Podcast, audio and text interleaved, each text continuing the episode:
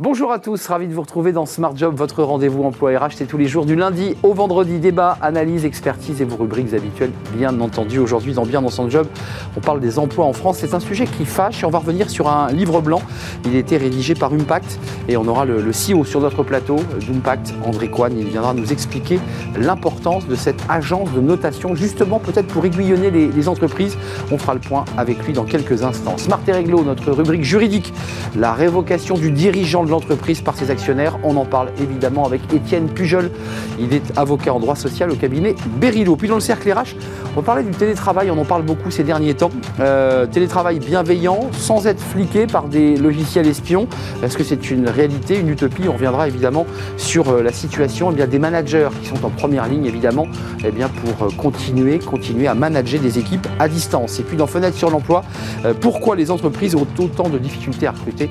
On en parlera avec Julien Morisson, le fondateur du cabinet BI. Voilà le programme tout de suite, c'est bien dans son job.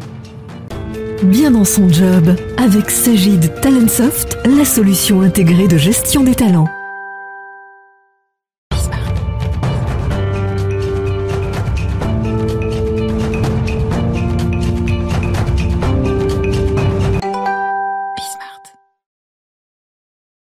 Bien dans son job. Euh, on parle des, emplois en France, ça tombe bien, on est sur Smart Job, donc évidemment on parle beaucoup d'emplois dans cette émission.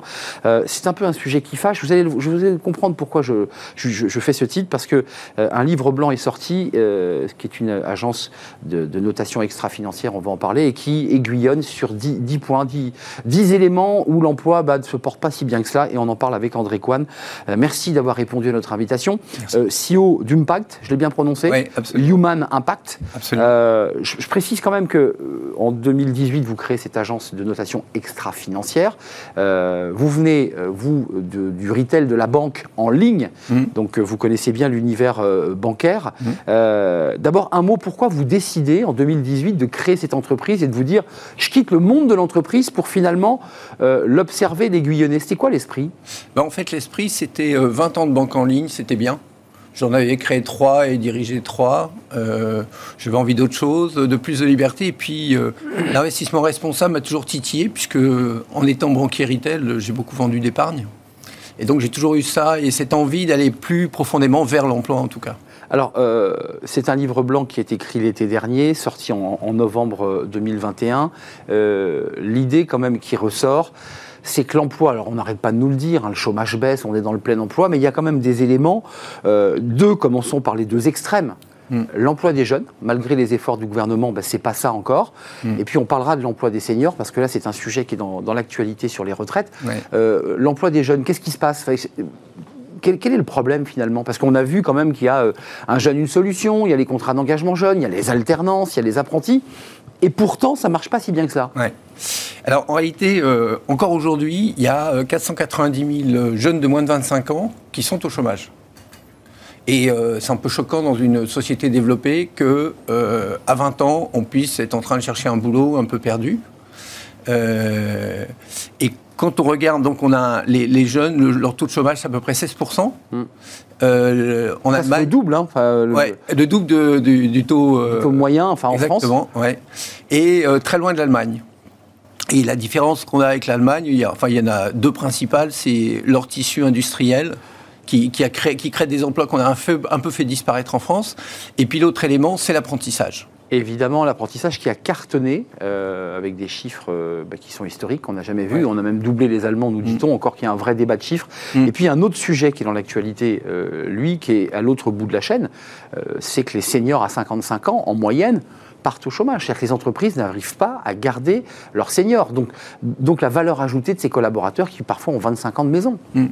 Alors en réalité, c'est un, tout petit peu différent. C'est qu'il y a des entreprises qui ont des cultures à partir de 57, 58 ans t'es pas loin de la retraite. Euh, profite. Profite. Voilà, profite. Le plan. Part au chômage. Prends le plan et puis. Euh, Souffle un peu. Voilà, c'est ça, exactement. Allège tes horaires et puis après ne, travaille plus. Euh, et deux autres sujets qui sont dans, ce livre blanc que j'ai trouvé très intéressant, c'est le taux d'emploi français, parce que ça c'est quand même un vrai sujet.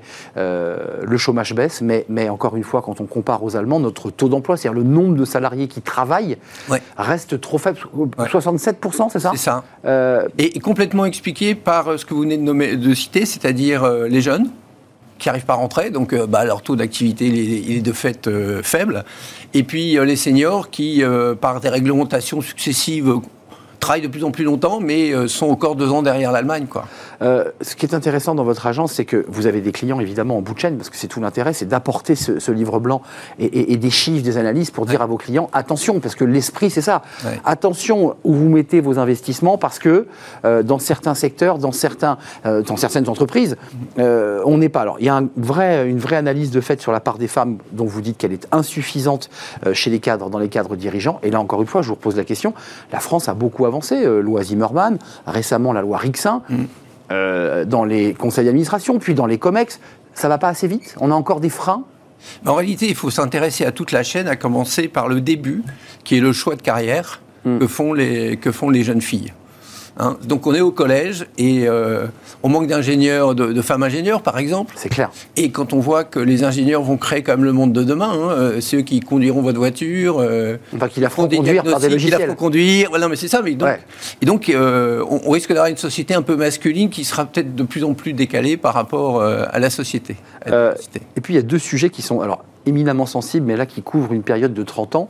Euh, la délocalisation de l'emploi est un moyen aisé, dites-vous, et illimité de compresser les coûts. Ça, c'est, j'allais dire, c'est vieux comme, comme le monde. Euh, et puis, il y a le coût du travail. Vous dites qu'il est l'un des plus élevés en, euh, en, Europe. sur ces deux sujets-là, vous en faites le constat. Enfin, vous n'allez pas jusqu'à faire des propositions, parce qu'à ce moment-là, vous vous présentez à l'élection présidentielle. oui, c'est tentant. C'est, tentant, bien sûr. C'est trop tard, là. En réalité, je ne sais pas si vous avez écouté ce, qu'on a, ce qui était audible dans la dans la campagne, mais c'était pas un sujet de campagne. Pas du tout. Non, non. C'était pas. Euh, alors, en réalité, euh, il n'y a, pas, a pas de mouvement de réversion par rapport, par rapport à la désindustrialisation s'il n'y a pas un plan national. Donc on ne peut pas dire que c'est les entreprises qui vont décider de le faire. Euh, en réalité, on voit que ça se discute. Il faut, que, il faut des priorités, qu'on puisse investir dans le pays, qu'on puisse investir dans la recherche, dans l'innovation. Et ça commence à se mettre en place. Mais André Coine, il y a le débat politique, il y a le discours politique mainstream, où on nous dit l'industrialisation, ça régresse, on continue à, à créer de l'entreprise. Puis il y a vous, qui avec vos équipes, euh, avez la tête dans des rapports, dans des études, vous croisez des données. Hmm. Enfin, les choses sont scientifiques. Est-ce que oui ou non, on est en train d'améliorer la situation sur le plan industriel en France Il y a inévitablement un retour, en effet. Donc ça revient doucement Oui, ça, ça revient doucement. Ça va dépendre des secteurs. Et puis ça va dépendre aussi de la, de la volonté politique qui va s'exercer euh, notamment dans l'automobile. Hein, vous voyez, les, ramener des batteries en France, des véhicules électriques fabriqués dans le Nord, hein, d'ailleurs, euh, par exemple. du Nord. Euh, et, sur la question des délocalisations, là, c'est pareil. Le SG avait quand même un regard sur les investissements vertueux, verts, écologiques. Là, là, vous êtes sur le S de RSE, donc c'est un autre volet que vous apportez à vos clients. sur les délocalisations, là aussi, les investisseurs, le SG peut avoir une influence pour dire n'investissez pas parce qu'ils ont l'an dernier délocalisé trois quarts de leur production alors oui, oui, en tout cas c'est un élément levier. On espère en tout cas créer ce sujet de conversation avec les dirigeants, qu'on ne parle pas que de la bottom line et de, l'impact sur l'environnement, mais aussi l'impact social, parce qu'une entreprise qui va bien dans une économie qui ne va pas bien euh, sera en difficulté. Et il faut qu'on aille sinon vers le plein emploi, comme les Allemands et les Anglais, mais s'en rapprocher très fort pour que, euh, euh, pour que le pays puisse fonctionner avec une industrie locale. Donc ça, veut dire que lorsque vous apportez ce livre blanc à la fois dans les médias, ce que vous faites aujourd'hui, mais à vos clients, qu'est-ce qu'ils vous disent concrètement? Ça leur permet d'avoir un, tableau de bord plus précis lorsqu'ils prennent leurs décisions? Est-ce que c'est ça l'enjeu de votre mission chez Impact L'enjeu déjà, c'est qu'on parle du social, euh, qu'on juge les entreprises sur leur performance, qu'on juge les entreprises sur euh, leur développement et leur potentiel de développement, mais aussi sur la manière dont elles font les choses. Vous prenez euh, dans un même secteur deux entreprises, il y en a une qui a, qui a 2000 apprentis, il y en a une qui en a 1000. Quelle est la plus favorable pour l'emploi pour Probablement celle qui a 2000. Et donc l'idée, c'est de dire à celle qui en a 1000, hum, pourquoi vous n'en avez que 1000 Mais souvent, vous avez la réponse dans la délocalisation. Et donc, on va voir si, euh, euh, si ça, y a un retour arrière qui serait une, mise, une marche en avant. donc, vous me dites que la transformation des entreprises et donc de la société, elle, va, elle, tient sur deux piliers les choix politiques et de l'autre les investissements des investisseurs que vous rencontrez. Il n'y a que comme ça qu'on transformera l'entreprise de l'intérieur. et la volonté des dirigeants.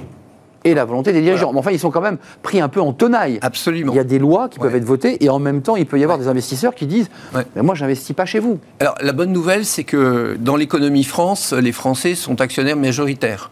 À travers les fonds de retraite, à travers les banques, à travers de plein, plein d'acteurs. Ils ne le savent pas toujours d'ailleurs. Ils ne le savent pas toujours. Et donc, euh, notre sujet, c'est aussi de, de- de réveiller les investisseurs sur ce sujet en disant, mais vous gérez la, des retraites futures, est-ce que l'emploi, c'est un sujet qui vous intéresse dans vos investissements présents? Hum, c'est vrai. En passant par ceux qui, qui investissent dans la retraite pour, Voilà. pour revenir ensuite sur l'entreprise. Et voilà. Et ça sera notre petite euh, contribution à un, un grand débat et un grand sujet qui va prendre des années. Mais avec des, avec des sujets passionnants comme la transition énergétique, euh, comme la défense, la santé, l'ali- l'ali- l'alimentation, etc. Et puis il y a un dernier mot, parce que je ne voudrais pas qu'on l'oublie, on a beaucoup traité de ce sujet sur le, le plateau, qui est la question de la diversité, je mets des guillemets, Ouais, c'est-à-dire ouais. les jeunes des quartiers prioritaires. Ouais. Euh, là aussi, vous dites, bah, là on est, on est un peu faible en matière d'emploi, parce qu'on ne sait pas comment faire, et on ne sait pas employer cette jeunesse.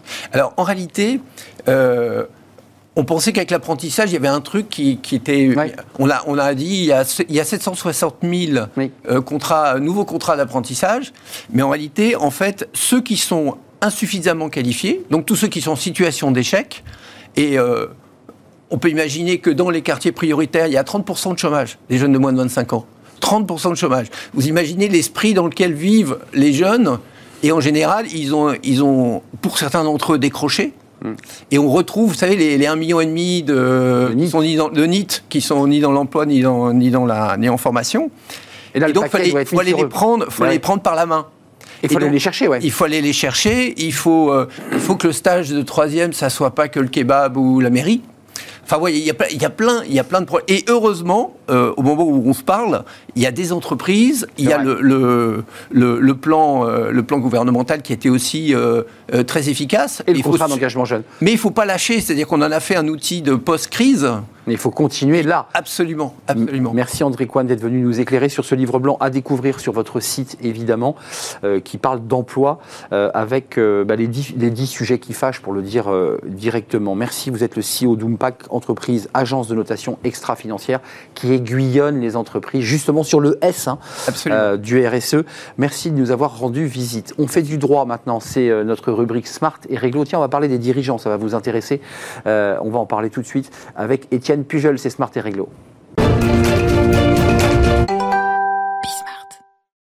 Smart et Réglo, le droit, rien que le droit avec Étienne Pujol. Bonjour Étienne. Bonjour Arnaud. Ravi de vous accueillir sur le plateau comme chaque euh, lundi ou presque, Ou presque, on peut le dire. Tout à fait. Euh, vous êtes avocat en droit social cabinet Berilo et on parle de la révocation du, du dirigeant de l'entreprise par ses actionnaires. Euh, Est-ce qu'il est possible ou pas de, de licencier des dirigeants? Commençons par la chose là, la question la plus simple. Oui, c'est la plus simple, mais en même temps, c'est peut-être la question la plus oubliée par les dirigeants eux-mêmes, c'est-à-dire qu'ils n'ont pas de contrat de travail. Donc, ils n'ont pas, quand on vient, quand on les nomme, il n'y a pas de contrat de travail qui est signé, et quand on se sépare d'eux, bah, il n'y a pas de procédure de licenciement, ni d'indemnité de licenciement, ni de préavis. Et donc, de ce point de vue-là, le dirigeant est beaucoup plus à risque qu'un salarié normal.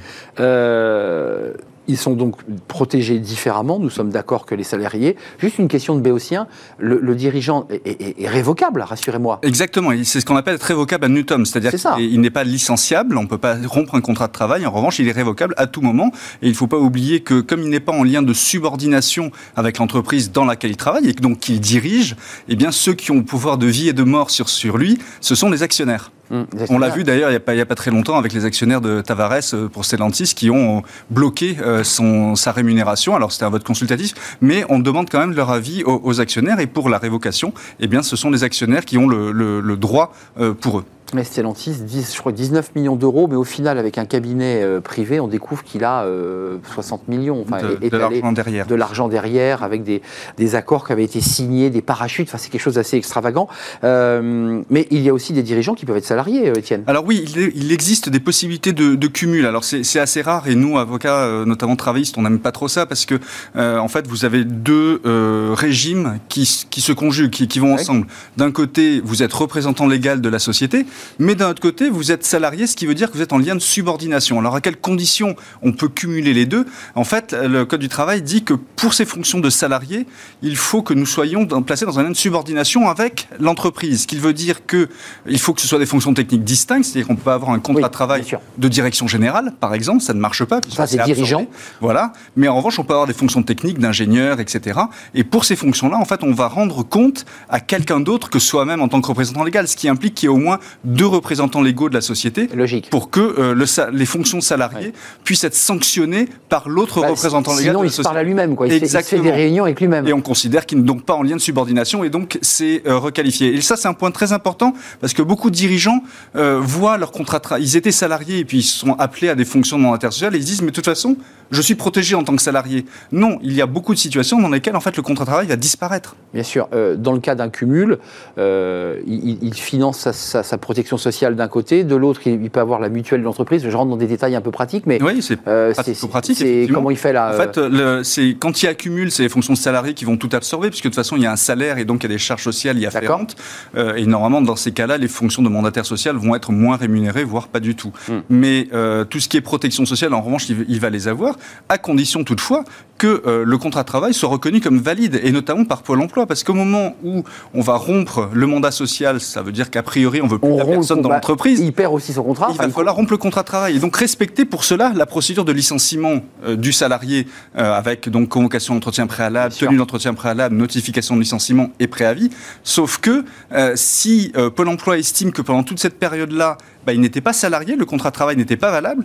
Du coup, le salarié ne va pas pouvoir avoir droit à Pôle emploi. On, va parler des sociétés euh, par action simplifiée dans le cadre des révocations, parce que c'est un point assez particulier sur lequel on revient. Mais il est reçu par qui ce salarié dirigeant lorsqu'il y a rupture du contrat et s'il n'y a personne d'autre, enfin, je veux dire, il fait une réunion tout seul avec un délégué syndical. Qu'on considère juridiquement que le contrat n'est plus, n'est plus en, vigueur, puisque les fonctions ont été absorbées par le mandat social. C'est ça. Donc, donc euh, il n'a plus de protection à ce titre-là. Il faut, pour qu'il y ait contrat de travail qui subsiste, il faut vraiment qu'il puisse rendre compte de son activité et être sanctionné par quelqu'un d'autre que lui-même. Mais euh, au risque de nous éloigner un peu, euh, il y a tout intérêt pour un dirigeant à aussi se faire une garantie en étant salarié. Et, et alors, en étant salarié, si c'est possible, s'il peut avoir des fonctions techniques distinctes et qu'il y a une direction bicéphale, c'est-à-dire qu'il y a deux personnes représentant légal. Sinon, on va considérer soit que le contrat de travail est suspendu pendant la durée du mandat et il va reprendre effet au moment où le mandat va se terminer, ce qui pose là aussi une question pour nous, avocats de l'entreprise, que de dire, mais en fait, pourquoi on le licencierait puisque le contrat de travail a été suspendu? On n'a aucune raison de se séparer de lui puisqu'il n'a pas exercé de relation salariée. Hmm. Donc, on a un vrai problème. Soit on va considérer au moment où il accède aux fonctions mandataires sociales qu'on va mettre un terme au contrat de travail. Et dans ce cas-là, on va contractualiser la protection du dirigeant. C'est tout à fait votre question, en fait. On va contractualiser la protection du dirigeant pendant ses fonctions de mandataire social. Et donc prévoir contractuellement ben, une indemnité de départ. Il ne faut pas qu'elle soit excessive. Elle est prévue dès la signature. Il faut la prévoir dès la signature. Le cas échéant, un préavis, mais ça, on n'aime pas trop ça, euh, parce que ça fait ressembler au contrat de travail. Et, un euh, parachute, éventuellement. Et, euh. puis aussi des causes de rupture, parce que si on ne met rien dans les statuts par rapport bah aux, ruptures, en fait, on peut révoquer un mandataire social ah. sans raison. Hmm. On n'a pas besoin de donner une raison, dans les SAS notamment. la loi renvoie au statut pour organiser les de rupture, de révocation euh, du mandataire social, s'il n'y a rien dans les statuts, bah, il peut, euh, lors d'une assemblée générale, alors même que ce n'était pas à l'ordre du jour, se faire révoquer et donc euh, partir à l'issue de la réunion. Délit de faciès, il, peut, il peut ah considérer que c'est parce que sa tête ne revient pas. Il y a eu un arrêt de la Cour de cassation il y a quelques, il y a quelques jours, justement, à cet égard, où un directeur général de société par action simplifiée avait contesté les conditions de sa révocation parce qu'on ne lui avait pas donné de juste motif. Et la Cour de cassation a dit, mais non, mais il n'y avait rien dans les statuts, donc on ne va pas rajouter une condition que la loi ni les statuts ne prévoient c'est fréquent. Enfin, vous, êtes un avocat Il y a beaucoup, de cas, parce qu'on parle très peu de ça, des dirigeants qui, quittent leur poste. On voit beaucoup de cas, notamment, ben, vous le savez, on fait beaucoup d'opérations de, fusion-acquisition, donc quand on acquiert une société, on veut mettre ces hommes à la place des, ah anciens. Et à ce moment-là, ben, on révoque euh, les, parties, et c'est à ce moment-là que les dirigeants se croient protégés et réalisent qu'ils ne le sont pas. Donc, euh, s'ils n'ont pas souscrit d'assurance privée pour obtenir un Eh oui. équivalent de Pôle emploi ou s'il n'y a rien dans les statuts, Ils peuvent, rien. oh, ils- ils ne peuvent, peuvent ne rien toucher du tout. Donc ça veut dire que dès le, début du, protégés. dès le début du contrat, il doit, avec son avocat, fixer quelques règles d'une co- cotisation euh, assurantielle privée pour pouvoir se garantir euh, euh, ben, en un sort- équivalent de revenu, en fait, les- il y a beaucoup, il y a quelques mécanismes d'assurance, mais généralement, c'est assez privé, standard, hein. c'est du privé, c'est 12, 18 ou 24 mois, une, une, une indemnisation égale à 55% du revenu ou 70% du revenu de référence. qui permet de stabiliser. Ouais. Et, et devoir venir et d'attendre ben, un nouveau poste, puisque les conditions d'interruption de, la garantie ben, sont les mêmes que Pôle emploi, peu ou prou, puisqu'ils font référence à la Convention d'assurance chômage. Euh, un, un focus quand même, on a évoqué la, la SAS qui est un cas particulier, mais il y a aussi les SA Oui. et les SARL. Oui, tout à fait. Euh, là, ça marche comment dans ce cas-là? Parce qu'il y, a des- il y a des gérants non salariés, il y a des gérants salariés en SARL. Exactement. Euh, Et dans ces cas-là, en fait, euh, c'est les, cas où la loi prévoit qu'il faut un juste motif. C'est-à-dire que lors de l'Assemblée générale, euh, les actionnaires vont devoir euh, informer euh, le dirigeant de ce qu'on envisage de se séparer de lui et lui exposer les raisons pour lesquelles on veut se séparer de lui. Alors, le juste motif, c'est pas comme ce qu'on appelle, nous, les travistes, la cause réelle et sérieuse du licenciement. Ça, c'est pas. Hein, pas non plus du disciplinaire. Enfin, ça peut être du disciplinaire, mais c'est pas forcément disciplinaire, parce qu'en fait, ce sont les actionnaires qui vont décider du juste motif, alors que pour un salarié, c'est l'employeur qui va le décider. C'est pas c'est pas le même Bah, référentiel. Les actionnaires, à la différence peut-être parfois d'un RH, ils sont plus sur la stratégie, sur le fait qu'on applique ou pas une stratégie d'entreprise ou qu'on a les résultats qui correspondent à la stratégie. C'est souvent là-dessus. C'est exactement ça. Vous avez tout à fait raison. On va, le- on va le juger à, à cette aune-là. Euh, c'est effectivement, vous le disiez tout à l'heure, ça ne me revient plus. J'ai plus envie de travailler avec lui. J'ai plus envie, comme c'est ma propriété, moi actionnaire, j'ai pas envie que telle personne continue euh, de, de gérer mon entreprise. On a évoqué le- le- la gestion par pôle emploi ou pas, parce qu'il y a une espèce de flou entre le dirigeant lorsqu'il est dirigeant et salarié, mais euh, comment les entreprises, et là c'est le conseil de l'avocat, en, en quelques mots, comment elles gèrent ces situations? Elles, doivent les anticiper, c'est ce Il que faut vous les anticiper. C'est très important de les anticiper. De toute façon, il vaut mieux prévenir que guérir d'une manière générale. C'est pour ça que les avocats sont là aussi. On est plus conseil que contentieux. Mais il faut effectivement contractualiser au moment de l'accession aux fonctions de dirigeant, contractualiser les modalités dont la gestion de l'entreprise va être organisée, mais aussi et surtout les conditions dans lesquelles la fin de la relation euh, va intervenir. Parce que c'est toujours mieux d'y réfléchir à, à froid que à chaud et d'anticiper ces, ces conditions-là. Et donc de, de marquer dans le PV, dans le procès verbal pardon, de nomination bah, les limitations de pouvoir éventuelles du dirigeant, etc., etc. Mais de faire une convention à part, une convention annexe, qu'on appelle une convention de mandataire social, dans laquelle on va encadrer les conditions de rupture, Toutes ces règles. toutes ces règles-là, voire des engagements de non-concurrence ou de non-débauchage, etc. Et etc. là, vous parlez côté entreprise, mais est-ce que vous donnez euh, comme conseil aux dirigeants qui vont prendre un nouveau poste euh, de se joindre, de s'adjoindre un avocat Oui, de euh, s'en et, préoccuper. et- et de dire, euh, on, on- rentrons en égo au moins sur cette partie du mandataire, puisque Bah, c'est important. très important pour lui-même parce que il il- souvent ils se rendent compte trop tard qu'ils ne sont pas protégés. Bah oui. Les assurances privées, elles ont généralement un délai de carence de un an. Donc c'est-à-dire qu'il faut avoir, Carence d'un an. ouais, il faut avoir cotisé un an pour pouvoir ouvrir des droits. Alors que Pôle Emploi, vous le savez, c'est passé de 4 à 6 mois l'automne dernier. Donc c'est quand même des conditions beaucoup plus strictes euh, que, que Pôle Emploi. Donc il faut s'en préoccuper en amont et il ne faudrait pas qu'on puisse reprocher au dirigeant de ne pas lui-même euh, s'en être préoccupé parce que c'était lui qui était à la place de l'entreprise et ça aurait été normalement à lui de souscrire cette assurance. Est-ce qualité de représentant Ouais, légal ça- ça Or, il dé- l'oublie. Ouais, ça démontre une forme de négligence ou de, de manque de professionnalisme. ou de manque de connaissances parfois parce que encore une fois, ils- Ouais, souvent quand ils étaient salariés, qu'ils accèdent à ces fonctions, ils se disent ben, rien ne va changer finalement. Mais si, tout Je change. reste dans l'entreprise et en fait exactement. En fait tout change et ils se rendent compte, euh, mais un peu tard, euh, qu'ils étaient, euh, qu'ils n'étaient pas protégés. Puis on s'en rend compte au moment de l'accident. Et oui, c'est au moment ça. où évidemment la voiture se renverse et fait le tonneau. Quoi.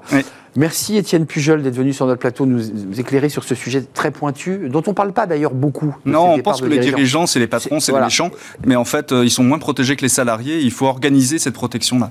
Étienne Pujol, avocat en droit social, cabinet Berilo. On fait une courte pause, on marque une courte pause, on s'intéresse au télétravail, on en parle beaucoup, mais télétravail bienveillant euh, versus euh, télétravail fliqué. Vous avez peut-être vu tous ces logiciels qui fleurissent pour, euh, ça intéressera les avocats et intéresse les avocats, sur les claviers, le suivi du nombre de pages, euh, aller chercher des informations sur les sites. Est-ce qu'il est possible, de, pour les managers évidemment, de faire un télétravail euh, géré d'une manière bienveillante, ces télétravailleurs, ou est-ce que les managers ont besoin de ces outils un peu de surveillance, pour ne pas dire d'espionnage. On en parle avec mes, invités et c'est le thème du cercle juste après la pause.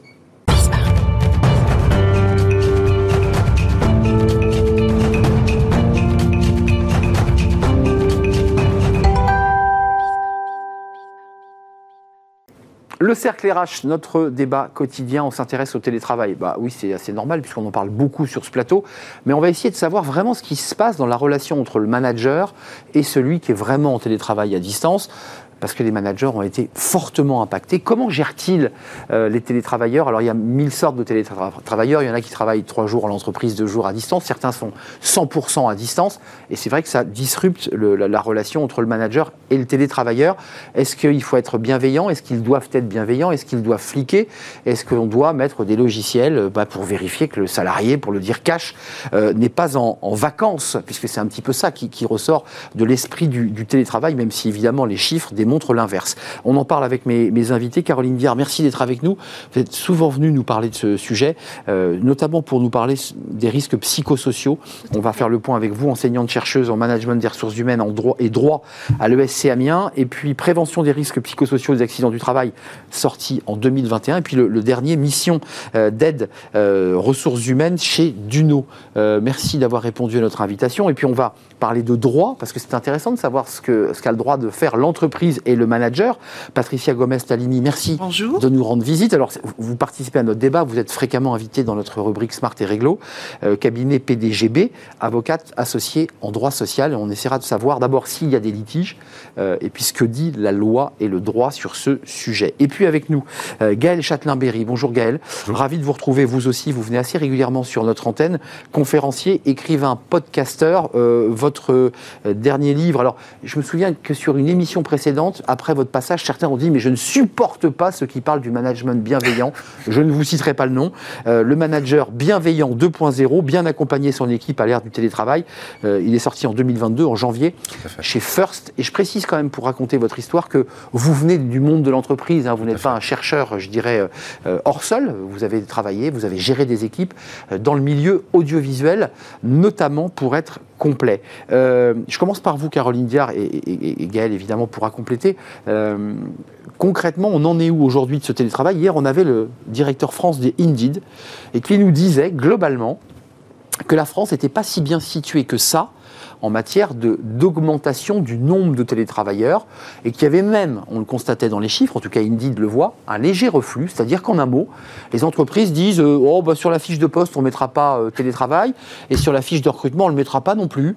Euh, est-ce qu'il y a quand même ça, avant de commencer à parler de flicage, est-ce qu'il y a un petit reflux du télétravail? C'est-à-dire, en un mot, on en parle beaucoup, mais on essaie de l'éviter alors, il y a deux choses. Il n'y a, pas nécessairement un reflux du télétravail, hein, puisqu'on le voit euh, apparaître de plus en plus dans la marque employeur. Je suis en train de conduire une étude sur le sujet.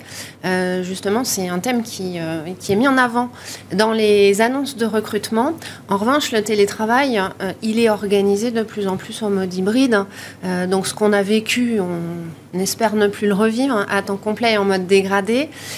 donc, il est il est, ouais. Souvent, c'est un à deux jours par semaine. C'est ça. Mais il est rentré dans les mœurs ou pas? Parce que moi, il y a des dirigeants qui me disent en off, jamais en plateau bon, je vais essayer de ramener tout le monde dans la boîte, parce que globalement, euh, j'aimerais bien avoir tout le monde. Enfin, ils le disent à peu près comme ça. Hein. On a quand même eu plus de 3000 euh, accords télétravail qui ont été signés. Euh, hum, dans des grandes entreprises Dans des grandes entreprises. Donc, ça témoigne quand même d'une volonté de dialogue social sur le sujet. C'est une problématique de qualité de vie au travail. Le télétravail, c'est aussi un moyen de faire des économies de mètres carrés en termes d'immobilier. C'est vrai. En revanche, on a toujours, et vous l'avez mentionné, des patrons qui sont extrêmement réticents parce que euh, y a un manque de confiance. Justement. Il y a une envie, une envie prégnante de toujours contrôler, fliquer euh, le salarié parce qu'on a l'impression que c'est un moyen d'exercice du pouvoir et du leadership peut-être. Alors justement, ça, fait écho à, votre, à ce que vous portez, parce que vous faites des conférences, vous le dites, vous regardez droit dans les yeux les dirigeants et vous leur dites, dirigeants, managers, la solution, c'est pas de fliquer. La solution, c'est d'être dans la bienveillance, dans la confiance Complètement. Et en fait, euh, le flicage, c'est souvent des managers qui pensent qu'on est payé pour faire des heures de travail. Alors et c'est très français, en fait. Le, le présentéisme, c'est très français. Si je pars à 16 heures alors que j'ai tout fini, on va me dire, bah, tu prends ton après-midi. Hmm. Et ça, ce genre de choses, c'est quelque chose qu'il va falloir vraiment éradiquer. Donc le flicage, un, n'a pas de sens. Et pour revenir un tout petit peu à ce que vous disiez juste avant, les entreprises ne vont pas avoir le choix. Sur un plus grand nombre, enfin de plus en plus de catégories d'emplois, de, on est sur le plein emploi je peux vous garantir qu'un gamin qui sort d'école et on lui dit t'as pas de télétravail, il a la main, hein. il a la main dans la ah, négo. C'est lui qui a la main, parce que c'est lui qui va avoir 10 propositions de job. Et par ailleurs, c'est pas un ou deux jours, parce que la tendance qui va arriver, mais dans 5 ans, c'est le nombre de jours que le salarié veut. Il n'y aura pas le choix. C'est à la carte. Ah, mais c'est à la carte. Ça, ça ulcère les, les- certains dirigeants. Mais ça- C'est insupportable que le salarié, pour le dire directement, puisse, comme ça, fixer à la carte son nombre de jours télétravaillables. Ça sert les managers de ma génération qui sont restés un Ah peu oui. bloqués au Ah oui. 19e siècle, en fait. Euh, concrètement, puisqu'on va rentrer dans le vif du sujet, le flicage, l'espionnage, ça c'est un vieux sujet, parce que le télétravail, il date pas de- du Covid, il existe depuis longtemps. Euh, Il y a quand même une tentation, malgré tout, une fois que l'entreprise a signé son accord, elle se dit, bon, j'ai fait ce que je devais faire, elle dit quand même à ses managers, tiens, on va installer deux, trois euh, logiciels. Officiellement, c'est pas pour fliquer, hein, si j'ai bien lu, c'est pour euh, accompagner le Mhm. télétravailleur s'il est en difficulté. Et c'est quand même des logiciels où on voit le, le nombre de, de fois on a mis les mains sur le clavier, on va directement sur le moteur de recherche, sur ses recherches. Enfin, Qu'est-ce que vous en pensez? Pour mesurer la bêtise de ce genre de... Et j'utilise à, des- à dessein le mot bêtise. ah, Vous êtes dur là. Ah non, mais c'est idiot. C'est prenez deux salariés, un qui va travailler 3 heures et qui va finir son dossier. L'autre qui va travailler 8 heures et finir son dossier. Vous préférez lequel? Moi, je prends celui qui travaille 3 heures et qui se repose. Enfin, C'est-à-dire qu'on est dans une aberration, on est dans un rapport au temps en France qui est littéralement ridicule. Euh, vous en pensez quoi côté avocat? Parce que ça, c'est des sujets qui sont en train d'émerger. Le télétravail est, arrivé en, force, euh, et notamment même dans les, litiges, hein, dans les questions de, de litige, de savoir on m'a refusé le mercredi alors que j'avais le droit de télétravailler. Enfin, tous ces sujets-là sont sur la table. La question de l'espionnage, puisqu'utilisons ce mot, les managers disent c'est pas de l'espionnage, c'est pour accompagner le télétravailleur. S'il est en difficulté, on est là aussi pour l'aider. Ça, c'est la version, euh, euh, la belle, belle version. Puis après, il y a la version où Qu'est-ce que dit le droit d'abord pour commencer? Alors, euh, je ne suis pas tout à fait d'accord avec euh, Je le savais que vous ne seriez pas l'idée d'accord. avec l'idée selon laquelle euh, les entreprises aujourd'hui euh, n'ont comme seul objectif que de, entre guillemets, fliquer euh, leurs salariés. En réalité, euh, avec le télétravail, il y a eu effectivement euh, des réflexions qui ont été menées sur la notion de contrôle euh, du salarié, qui n'est pas égal à flicage. Euh, étant précisé quand même que euh, statistiquement, euh, la France est bien en deçà des autres pays, euh, notamment anglo-saxons, où euh, des dispositifs de contrôle ont effectivement été mis en place. Euh, premièrement, et deuxièmement, euh, ce que l'on constate de toute façon, c'est que plus il y a contrôle, plus il y aura turnover. Donc le salarié. Donc c'est pas bon ça, enfin, c'est pas- Non, c'est assez négatif. pas. Donc cette Ouais. réflexion-là est au cœur, euh, au cœur des sujets. Et euh, Caroline parlait de, euh, des accords qui ont été conclus. Hum, nombreux. Euh, alors, soit accord, soit charte, hein, dite unilatérale par l'employeur, et vous ne verrez que très rarement euh, la notion de dispositif de contrôle. Et c'est très important à retenir parce que vous ne pouvez mettre en place un contrôle euh, autorisé que si vous euh, Autorisé, informez- c'est ça, on est d'accord. Oui. que si vous informez et consultez votre CSE et que si vous, que vous informez au préalable le salarié au nom de l'article 9 du Code civil qui est le droit à la vie privée Hum. et également au nom de l'obligation de loyauté. Et Patricia, excusez-moi, le salarié, vous l'informez, vous lui dites voilà, on te met tel logiciel pour t'aider, ça va permettre de. Bon, personne n'est dupe. Le salarié dit je ne veux pas, bah, le logiciel sera installé. alors il sera installé Bon, bah mais voilà. sous le grand contrôle de la Commission nationale informatique et liberté. Il y a quand même une grande forme d'hypocrisie parce qu'il y a le contrôle sur je suis présent ou pas, ça passe aussi par les messageries instantanées où il n'y a pas besoin du tout d'autorisation. Est-ce que je suis vert, orange ou rouge? Exactement. Oh bah dis donc, tu as été orange toute la journée, comment ça se fait? Évidemment. C'est-à-dire que des salariés utilisent maintenant des méthodes, moi, je ne vais peut-être pas les donner, mais il y a des méthodes pour Ah, être si. vert tout le temps sans être là. Ça s'appelle passer une vidéo, par exemple. d'évitement. Donc ça, c'est sur quel logiciel? C'est sur quel... Tous les, toutes les messageries instantanées, Ah ouais. en fait, il suffit de créer un compte annexe et vous vous parlez à vous-même en passant une vidéo, comme ça vous êtes vert toute la journée. Mais donc voilà, les salariés utilisent ce genre de choses parce que C'est l'évitement, la euh. loi dit on n'a pas le droit de surveiller sans dire, mais il y a des moyens de surveillance qui sont tout à fait légaux. Et on va dire, ah bah t'as été vert, euh, t'as été, pardon, t'as été Orange. orange, de, de 15 à 17 heures, euh, c'est bizarre quand même. Et donc, bah voilà, les stratégies d'évitement existent. Mais ça, vous êtes d'accord, Caroline Diard là, ça, ça, c'est, ah, il y a, il y a la, la règle et les fameux gros logiciels dont Bien on sûr. parle. Il y a des marques connues. Puis après, il y a d'autres stratégies où le manager voit bien Hmm. que bah, le mec n'était pas là. Et, et j'allais dire, et après tout, ça change quoi? Enfin, Alors, Rien. ce, qui- Ouais, voilà. ce qui se passe en fait, c'est qu'on on voit apparaître euh, des techniques aussi de micromanagement. C'est-à-dire Qu'est-ce que vous appelez? Oui, j'ai, vu cette expression. C'est-à-dire qu'avec euh, le, le confinement, on a vu euh, des personnalités, euh, parfois dites déviantes ou pas, euh, euh, consciemment ou inconsciemment, des managers ont commencé à surveiller euh, si le salarié était connecté, effectivement. Donc, d'où l'idée du petit voyant qui s'allume ou pas. Tu sais que j'ai un Et il y a la notion de la caméra avec également. son équipe toute la journée. Il y a la notion de la caméra qui est importante. La visio toute la journée, c'est ça. Donc moi j'ai vu un salarié sur le terrain il n'y a pas très longtemps, son manager lui a dit attention, attention quoi? Attention, la caméra est allumée. Et pourquoi? Je t'ai vu sourire. Non. Ça, c'est du mmh. micromanagement. Mmh. Attendez, là, c'est, oh, ça, c'est un joli mot, le micromanagement, mais enfin, quelqu'un qui vous dit ça, attention, je te vois, et euh, bah, je veux dire, c'est Big Brother, quoi. C'est Orwell. Attention, je regarde l'expression de ton visage, je vois ton mmh. comportement. Alors, Attention, tu es heureux, quoi, globalement. C'est ça. La CNIL avait recommandé, euh, dès le début du premier confinement, en fait, euh, aux salariés, de ne pas nécessairement allumer la caméra pendant euh, les réunions en visioconférence. Hein. Mm. Euh, donc ça, ça a été euh, quelque chose de précisé. Bon, c'est une recommandation. Même ça si ça a agacé, normatif. Caroline, ça a un peu agacé dans les réunions parce que quand vous faites des, retours de réunion avec des gens, alors Gilles, il était ouvert, Stéphane avait tout fermé, on le voyait pas, il a même coupé le son. Enfin, ça, ça, a donné aussi ce genre de discussion qui graduait l'engagement d'un salarié en fonction de savoir s'il avait ouvert ou pas sa caméra. Enfin, il y, a eu, ces sujets quand même. Avec, un bon sexisme à la base, parce qu'un mec, pendant le confinement, pour être prêt pour une visio, il pouvait être en but et il était là. Et si jamais une femme avait le malheur de ne pas faire son brushing et de se maquiller, elle entendait Oh, bah dis donc, t'es une sale gueule, t'es malade. Mmh, mmh, mmh. Donc, enfin voilà, il faut intégrer aussi ces éléments dans sa réflexion. Alors, euh, il y a. Patricia. oui, alors, je... effectivement, la notion de caméra ouverte en permanence, ce n'est pas possible. Euh, il est conseillé de flouter d'ailleurs l'arrière-plan. ce qui est euh, possible maintenant. Ce qui est effectivement possible. Euh, tous les systèmes dits intrusifs avec un contrôle permanent de l'individu sont prohibés. et la meilleure preuve, c'est qu'on on retrouve dans le contrôle des outils numériques la notion de proportionnalité. Donc, on va juger le système de contrôle mis en place à l'aune de la nature des tâches à accomplir et du but recherché. Logique. Donc, logique. Donc, par rapport à, ce que, nous disait euh, Gaël, ce qui est important, c'est la notion de contrôle euh, via des objectifs prédéterminés. Euh, hmm. Le fait de ne pas être, par exemple, en permanence connecté, n'est pas intéressant en soi pour un employeur. Ce qui est intéressant, et surtout qu'on a la notion de cadre autonome, c'est de savoir si la personne qui est en télétravail accomplit ou pas la mission qui, qui, est la sienne. Hmm.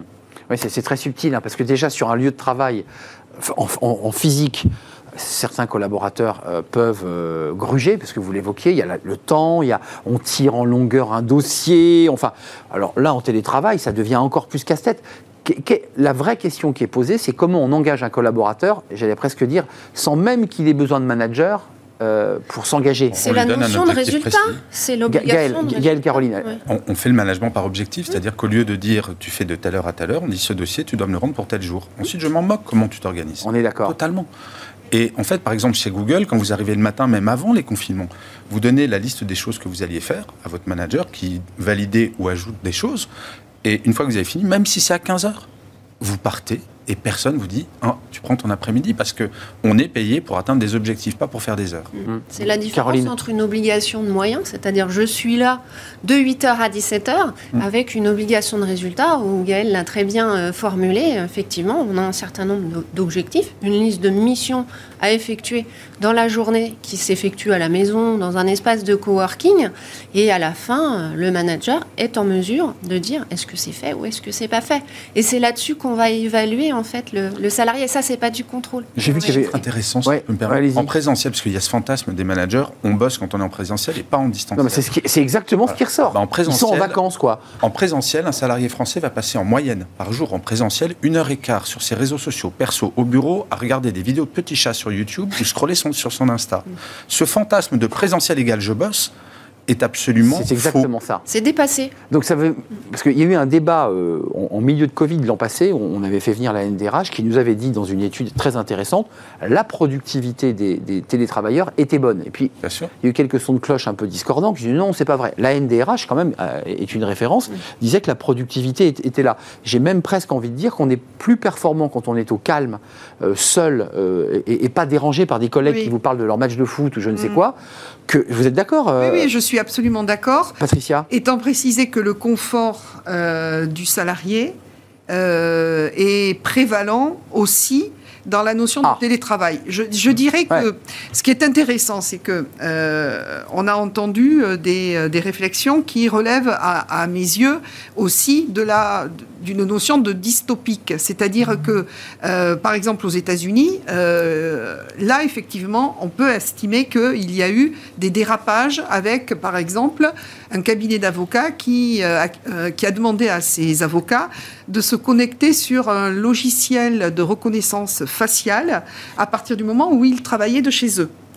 Et euh, ce qui était intéressant sur, euh, sur, euh, sur, sur cet épisode, c'est que le logiciel en question dysfonctionnait. Dysfonctionnait par exemple lorsque l'avocat regardait un peu trop longtemps à tel endroit euh, ou bien lorsqu'il y avait un chat qui rentrait dans le, dans le bureau. Donc il y avait l'attention qui, était euh, qui était prise et le logiciel euh, dysfonctionnait, buguait, et l'individu était censé ne plus être là. Donc on, a, on a cette il vision. Il n'a pas été licencié quand même. il a pas été, on a cette vision. On a aussi la vision que par exemple aux États-Unis, il y a 70% des managers qui veulent que leurs salariés reviennent travailler au bureau. Ben, vous voyez, c'était ma première question. Oui, mais nous en France, quand on regarde euh, le dialogue social avec les organisations syndicales et avec les organisations patronales, euh, MEDEF, CPME, on se rend compte que le télétravail est rentré dans les mœurs et qu'il y a une institutionnalisation du télétravail. Alors certes... Donc pas le choix. Pas donc, le choix. Donc il faut y aller. Donc il faut y aller, cher manager, vous qui les aiguillonnez, mais vous entendez ce que dit euh, Patricia, il y a quand même cette espèce de forte tentation de, de revenir à comme avant, c'est-à-dire dans des zones de sécurité où on va pas refaire le début de notre émission, mais on a besoin d'être sécurisé, euh, de se dire j'ai mon collaborateur à portée de main, je peux aller le voir quand je veux, parce que c'est de ça aussi dont, il est question, compte tenu qu'il y a, euh, peut-être que je me trompe, mais 40% seulement de postes télétravaillables, on est d'accord? Oui, c'est ça. Donc il y a 60% de salariés qui, eux, vont au travail. Hein. qui a corrigé ça et on monte à plus de 70% parce que dans cette étude-là, des 40%. Ah. en hybride oui, en hybride, en pas en full remote. Ouais. Et cette étude montrait un, sommelier dans un restaurant, on se dit a priori pas télétravail. Eh bien si, il y a une partie qui peut se faire en hybride par exemple. Oui, c'est vrai, j'ai vu cette étude. Donc c'est beaucoup plus que 40%. Même l'artisan, même. J'ai plus le chiffre en tête, je crois que c'est 70 73. Oui, parce qu'il y a la facturation, il y a les commandes de vin, il, y a, tout ce qui peut se faire au calme, et d'ailleurs qui est assez pratique pour pouvoir le faire à distance.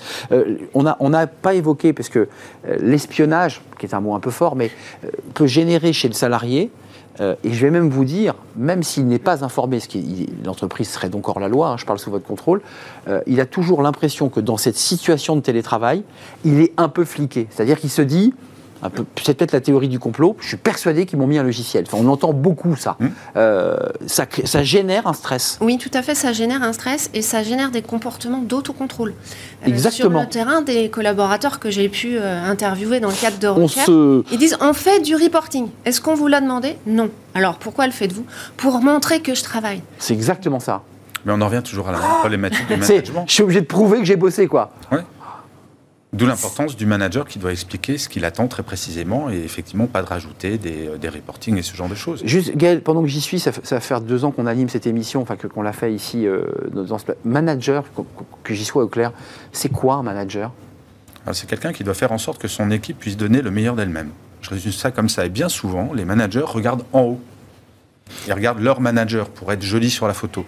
Alors qu'il faut regarder en bas toujours. Et c'est le. En fait, c'était un. Il regarde en haut parce qu'il a envie de monter en haut aussi. Exactement. C'est un, de mes patrons chez TF1 qui m'avait dit cette phrase que j'avais trouvée sublime. C'est le rôle de manager, c'est de mettre dans la lumière ton équipe quand elle a un succès et de prendre toutes les gifles quand elle se plante. Et je trouve ça plutôt pas mal. Donc ça, c'était votre esprit. En tout cas, ça vous était arrivé d'en haut, là, en l'occurrence. Oui, oui, mais parce que l'entreprise que j'ai citée était à l'époque de Patrick Lelay, Lelay euh, incroyablement bienveillante. Hum, hum, c'est vrai. D'ailleurs, elle a, elle a un esprit comme ça, euh, TF1, euh, quand, on y, quand on y traverse euh, dans les couloirs, il y a quelque chose qui est plutôt assez cool. Patricia, je vous vois sourire, mais les conflits, Là, on a fait un état des lieux, c'est-à-dire ces risques d'espionnage, la loi, mais un diagnostic. Avant de nous quitter, vous avez déjà des conflits sur le mm. télétravail ou pas? Non. Alors, on a des conflits sur le télétravail, mais pas d'abord pas beaucoup et euh, pas sur cette notion de contrôle ou de productivité euh, qui serait en berne. Euh, il peut y avoir des conflits sur la personne qui souhaite déménager ah. à l'étranger, par exemple, voilà un sujet. et télétravailler. Euh, Je veux partir aux Canaries. Voilà, alors euh, aux Canaries. Euh, Barcelone. Fut un temps à Hong Kong, mais c'est plus trop à la mode. Euh, donc ça, c'est, ça peut être, ça peut être un souci. On peut avoir aussi, par exemple, le souci de du manager qui n'arrive pas ou qui a du mal à faire travailler en musique son équipe.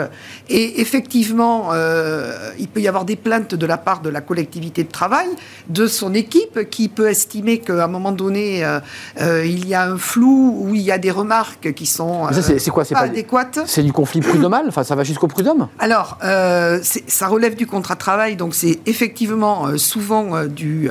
ça relève du conseil de prud'homme, étant précisé que les conflits devant le conseil de prud'homme sont encore très peu nombreux, si tant est qu'il doit y en avoir.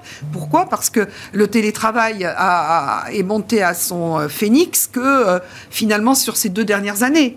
Et euh, le temps qu'effectivement euh, on était dans une situation de force majeure, une situation exceptionnelle. Mm. Donc la question c'est quid dans les années à venir du travail hybride? Mais je moi, je suis persuadée que euh, les gens, enfin tout le monde y met du sien, que la notion de bienveillance à laquelle vous, faites, vous faisiez allusion est quand même une notion qui est importante euh, et euh, prise vraiment. Euh, Vous le sentez Oui, prise en main et prise au sérieux. Prise en main et prise au sérieux parce que pourquoi bah, Ils ne veulent pas de salariés qui se retrouvent. Parce a la notion de risque psychosocial. Bah, bien sûr, en burn-out. Voilà. Bah, évidemment. Exactement. Caroline, y a quelques, pour conclure, parce que vous avez la main aussi et le regard sur les risques psychosociaux, ça décline, ça reflue, ça. Vous sentez que les salariés, entre guillemets, et les managers commencent, c'est ce que vous dites, à s'y faire et qu'on a trouvé un rythme, enfin un équilibre effectivement, on commence à s'approprier un mode hybride. Donc, euh, on s'habitue, on apprend des méthodes, on réinvente la relation managériale. Euh, j'ai conduit une étude avec des collègues sur effectivement la notion de bienveillance en télétravail qui limite les risques psychosociaux. Donc, la formation des managers, euh, l'évolution des mentalités va faire que effectivement en télétravail, il y aura moins de burn-out. Et les burn-out ont été liés aussi, je l'avais dit dans une précédente émission, à une situation de télétravail dégradée. Vous l'avez dit, Madame, force majeure donc on était en situation de crise sanitaire aussi. Qui là, on est sorti de la tempête. Donc là, on est sorti de ça. Donc on a une nouvelle relation managériale qui est en train de se co-construire au final et qui va euh, aboutir à un équilibre euh, qui est un équilibre nouveau dans les entreprises. De vous à moi, enfin je veux dire, quand on fait de l'espionnage, par essence, on n'informe pas les salariés ou le pays qu'on va espionner. Concrètement, c'est compliqué ça, Gaël, pour conclure, parce qu'une entreprise, entre guillemets, qui se dit euh, je vais mettre un logiciel, je vais le dire à personne, pas vu, pas pris, et globalement on espionne. très franchement, euh, je pense que ce n'est pas possible. Je fantasme là. Je vous explique pourquoi ce n'est pas possible. C'est que vous avez dans les entreprises les DSI, hmm. d'accord? Direction, Direction des systèmes d'information. Donc, l'informatique, quoi. Si par extraordinaire, il venait à l'esprit euh, de quelqu'un de mettre en place un système d'espionnage. Alors, il, peut y avoir des dérives hein, et des cas exceptionnels, mais vous mettez forcément dans la confidence la DSI. Exact. C'est vrai, c'est vrai. Je suis un peu optimiste quand même. Enfin, très honnêtement, là, il y a une étude d'empreinte humaine qui est sortie. 41% des salariés qui se déclarent en détresse psychologique. Oui, c'est vrai.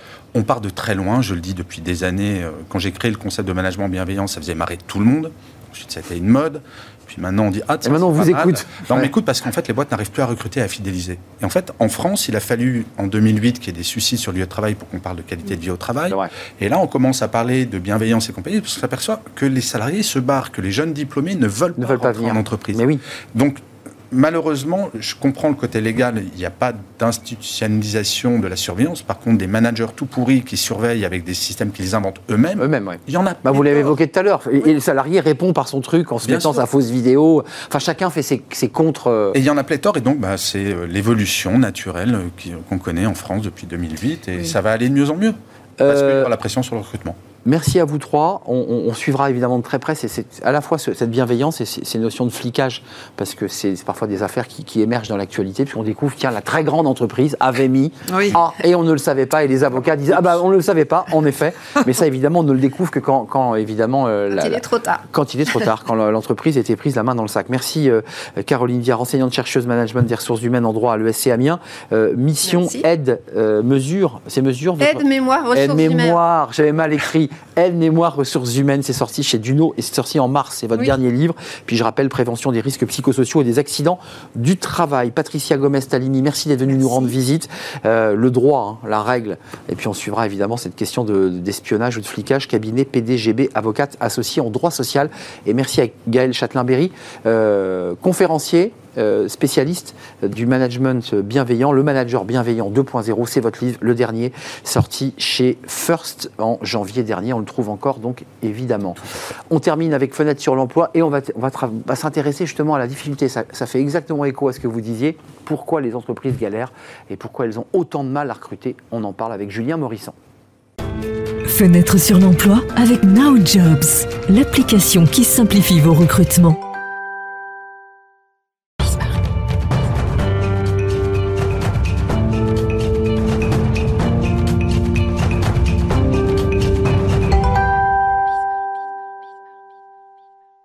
Fenêtre sur l'emploi pour terminer notre émission avec Julien Morisson. Bonjour Julien. Bonjour. Ravi de vous retrouver. Vous êtes fondateur du cabinet BI et cofondateur du cabinet chasseur de Job avec un S. Euh, vous avez choisi de nous parler, alors ça fait vraiment écho à ce qu'on vient de se dire euh, il y a quelques minutes dans notre débat, pourquoi les entreprises ont autant de difficultés à, recruter. Euh, d'abord, elles ont des difficultés, c'est un fait. C'est un fait avéré. Alors c'est vrai qu'on peut se réjouir, pas qu'elles aient des difficultés à recruter, hein, mais qu'en tout cas le taux de chômage finalement soit à et le plus bas qu'on ait rencontré depuis 15 ans, et pour autant, on se rend compte qu'une partie importante, on dit 8 PME sur 10, ont du difficulté pour recruter. C'est en fait objectif. Vous entrez dans le vif du sujet, ce sont les PME en particulier qui, qui galèrent un peu Principalement. Alors, il y a aussi des entreprises de grands groupes du CAC ou du SBF qui éprouvent des difficultés. Mais on va dire que la mécanique est telle qu'elles arrivent à peu près avec des certains moyens à limiter la casse. C'est plus les PME. Mais le marché, il est quand même globalement difficile, notamment dans le retail. Même si vous êtes un grand groupe, vous avez quand même des difficultés à recruter. Alors, vous avez établi cinq grandes raisons qui, viennent justifier ces oui, galères. qui sont transformées en quatre. Mais ça sera... mais, si c'est quatre, c'est bien, ça sera concentré. Euh, quelles sont les raisons qui, qui, qui, euh, Alors, qui prouvent quelle galère? Il y en a, à mon avis, moi j'en ai listé quatre grandes, mais il y en a certainement d'autres. L'une des premières raisons qu'on observe, et d'année en année ça s'empire presque, c'est le décalage entre les besoins des entreprises mmh. et les formations euh, des jeunes qui sortent, qui après évidemment vieillissent aussi dans le temps, mais et c'est ce décalage vertigineux qui aboutit à ce qu'à un moment donné, vous avez des offres qui demeurent non pourvues.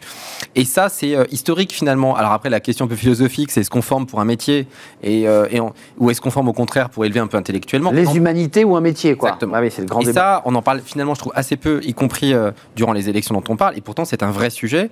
Et donc, quand vous avez un décalage, vous aboutissez à ce que notamment les métiers autour de la santé, eh bien, c'est catastrophique. Et que vous avez notamment des maires qui ne savent plus quoi faire pour attirer des médecins, des infirmiers, des infirmières. A contrario, vous avez des métiers, notamment community management, dans le marketing plus généralement, où là, vous diffusez, moi j'échange avec beaucoup de chasseurs de tête, vous diffusez une annonce, vous avez 100 candidats qui postulent. Donc vous avez un décalage entre les formations et les écoles aussi, qui ont fleuri, et les besoins des entreprises qui attendent parfois des professionnels. Là, vous avez dans le service notamment, ou des serveurs ou dans l'hôtellerie, des besoins qui ne sont pas pourvus. vous avez un, un décalage fort. C'est intéressant ce que vous dites, on ne l'a pas euh, suffisamment dit, c'est qu'il y a des secteurs community manager, le marketing en général, sportif et autres, qui est quasiment bouché. C'est-à-dire que c'est devenu la filière la, plus demandée par les jeunes et globalement, au bout de la moulinette, euh, on n'a pas les postes qui vont avec. Hein. Exact. Bah, le truc, c'est que je comprends, c'est des métiers sympas, c'est fun. L'entreprise, c'est fun, c'est créatif. Sauf qu'en fait, au bout du bout, euh, bah, il n'y a, pas forcément des entreprises qui sont amenées, et puis pas forcément au salaire convenu, parce que ça, on ne va pas parler sur cette partie-là, mais bah, en l'occurrence, il y a aussi le décalage avec les rémunérations, donc on imagine que, et en fait, pas du tout. Hmm.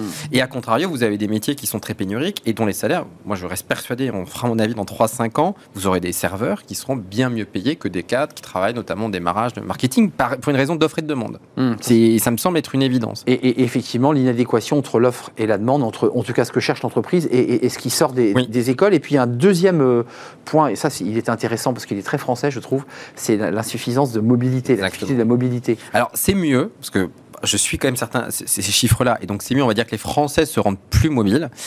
Alors notamment, on peut, dire, parce qu'effectivement il y avait la chronique sur le télétravail, mais là on a aussi des lendemains qui déchantent, c'est-à-dire des gens qui ont quitté leur domicile pensant faire des économies de logement et qui se retrouvent au regard du coût euh, de l'essence à payer 200, 300, 400, 500, et alors là ça commence à plus les faire rire, et vous commencez à avoir des gens qui reviennent dans les centres-villes et qui reviennent dans les métropoles. Donc ça c'est quand même un vrai problème. Deux, vous avez aussi dans ce rapport un peu à la distance, bah, le rapport égalité, euh, vie professionnelle, vie personnelle, donc est-ce que je pars un peu pour aller dans l'entreprise? En fait, on est dans un truc un peu flottant qui fait que les entreprises ont du mal à attirer. Maintenant, je me permets aussi de glisser les zones franches, c'est super. Mais quand vous êtes dans des endroits quasiment, notamment bah, du fait de l'écologie, où les gens vont utiliser des transports Bien sûr.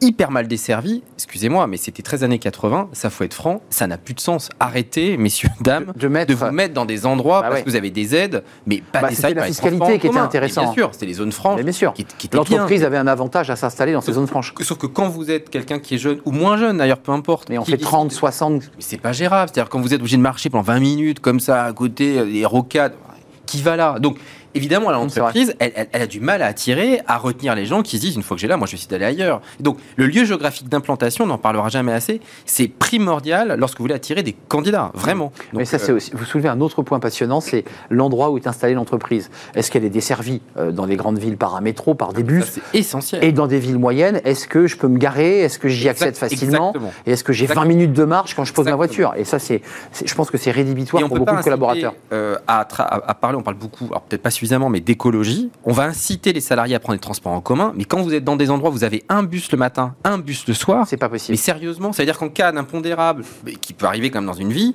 vous faites comment? Vous êtes tributaire, vous allez prendre le taxi, enfin, ça n'a pas de sens. Donc C'est vrai, c'est vrai. ces zones périphériques, de mon point de vue, c'est pas l'avenir. Euh, 86% des Français perçoivent les difficultés pour pouvoir se déplacer au quotidien comme une entrave à une prise de poste, à une entrée de formation. C'était pour corroborer votre, Exactement. votre analyse. Euh, des conditions de travail, ça c'est le troisième point qui sont intéressants, trop dégradées pour attirer les candidats. Ça c'est les secteurs dont on parle régulièrement. Les aides à la personne, vous parliez de la restauration, l'hôtellerie, des métiers pénibles, la logistique. Ça, c'est des métiers où on cherche plein de monde, mais euh, bah, quand On a on, toujours des difficultés. Est-ce qu'on a encore cru qu'en mettant parfois soit des jolies conditions de travail, ça allait fonctionner? Sauf que le premier critère, généralement, c'est-à-dire ça transcende 4, pas 4, ça reste le salaire. C'est-à-dire que les gens qui quittent un On emploi c'est la rémunération. Mm. Et quand la rémunération n'est pas en adéquation avec le coût de la vie, ça ne fonctionne pas. Ou le but du jeu, c'est une fois que vous avez un poste, vous allez vouloir aller ailleurs. Et donc on a sous-estimé, et les alors pour plein de raisons qui sont inhérents aussi à notre modèle social, il y a plein de choses, pareil dont on parle peu aussi, je trouve. le, le niveau de marge, les charges, enfin, il y, a- il y a plein de raisons qui justifient qu'on n'augmente pas un salaire. Et, et typiquement, là, je trouve que dans le contexte où nous traversons, je trouve que le- notamment les PME, les TPE, les ETI, on les entend très peu. Et moi, j'apprécierais quand même qu'on les fasse un peu parler pour savoir demain euh, comment on fait augmenter les niveaux de rémunération. On en parle de pouvoir d'achat, mais le pouvoir d'achat, c'est aussi par les salaires. Et donc, naturellement, c'est quand même un critère essentiel. C'est les entreprises qui doivent attirer en augmentant les rémunérations, qui passent notamment par l'intéressement, la participation des systèmes périphériques, mais quand même. Vous avez vu, le débat du pouvoir d'achat, en fait, renvoie à la question de- des salaires, puisque très rapidement, la- la- le pouvoir d'achat va renvoyer aux entreprises l'idée que bah, s'ils n'ont pas assez pour faire les courses, c'est peut-être que les salaires sont trop bas. Tout à fait. Euh, et c'est pas uniquement parce que le coût de la vie a pris 15, c'est Exact. Aussi parce que les salaires suivent pas. Exactement. Et c'est vrai qu'on avait eu l'occasion d'ailleurs d'en parler sur l'évolution par rapport à l'inflation du salaire des cadres. Ah on oui. avait bien vu qu'il y avait quand même un décrochage qui était abyssal. Bien et en sûr. même temps, les chaînes d'entreprise vont vous dire, mais nous, les charges, elles n'ont pas cessé d'augmenter depuis Exact. les 20 Mais dernières l'entreprise années. dit la même Donc, chose. Et mes fournisseurs m'ont doublé voilà. le Donc, prix de la en- première. Et donc ça, ça nécessiterait quand même de se poser la question. Mais c'est vrai que le salaire et les sujets périphériques, l'intéressement, participation, des primes parfois exonérées, euh, Ouais, clairement. fait que ça peut permettre aussi d'avoir des effets boosters. Avant de nous quitter rapidement, Oui. il y a un mauvais choix ou une mauvaise stratégie, puisqu'hier on avait le, le- le- le patron d'Indeed France qui nous a fait une cartographie un peu, un peu nationale et, et, euh, et mondiale euh, sur les canaux de communication de l'offre. Non, mais là, Euh, on fonctionne comme il y a 30 ans. ouais, c'est ça, c'est à l'ancienne. hein. Possible. Alors non seulement c'est des délais parfois très longs qui sont des spécificités françaises, deux, on continue de mettre une offre très standardisée, chiantissime, à laquelle on n'a pas du tout envie de postuler, qui C'est n'est pas du tout attractive. Postuler, envoyer un CV, on vous, on vous répondra pas.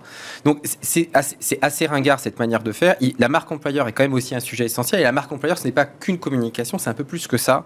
C'est la manière de présenter l'offre. C'est quelque chose de plus authentique. Et les entreprises, là, maintenant, elles doivent communiquer aussi sur leurs avantages et de temps en temps sur leurs faiblesses. Et c'est OK. C'est-à-dire que quand vous êtes dans le retail, Mm. vous restez debout. Il faut le dire. Il faut dire, dans notre métier, on a plein d'avantages. Bien sûr, vous restez debout. Mais du coup, pour pallier ça, on a mis en place vrai. des formations. Et cette authenticité. Ouais, pas- il faut on ne vend pas du rêve et des étoiles. que. Voilà, je suis d'accord. et je trouve que ce langage d'authenticité, elles vont aussi permettre à des salariés de dire bah, je préfère une entreprise qui est plutôt transparente, qui me dit pas tout, mais qui m'en dit qu'une Ouais, c'est vrai. qu'une jolie histoire. Ouais, pas possible. Parce que celui qui va faire ce métier, c'est très bien ce qu'il va faire. Mais hein. oui, il n'est pas il sont n'est pas totalement idiot. Non, globalement, non. Euh, Julien, c'est un vrai plaisir de vous accueillir. C'est des vrais sujets d'ailleurs de thématiques plus larges, de, presque de débat euh, ici, parce que c'est c'est des sujets importants qui vont euh, occuper l'actualité dans les mois qui viennent. Merci Julien, fondateur du cabinet BI, cofondateur du cabinet Chasseur de Job avec un S. L'émission est terminée. C'est un vrai plaisir de la partager avec vous. Merci à, à toute l'équipe. Merci à Benjamin à la réalisation. Merci à Saïd au son. Merci à Fanny Griesmer. Merci à Lily. Et merci à vous qui nous regardez et qui êtes des fidèles. Bye bye. Et puis à demain, évidemment.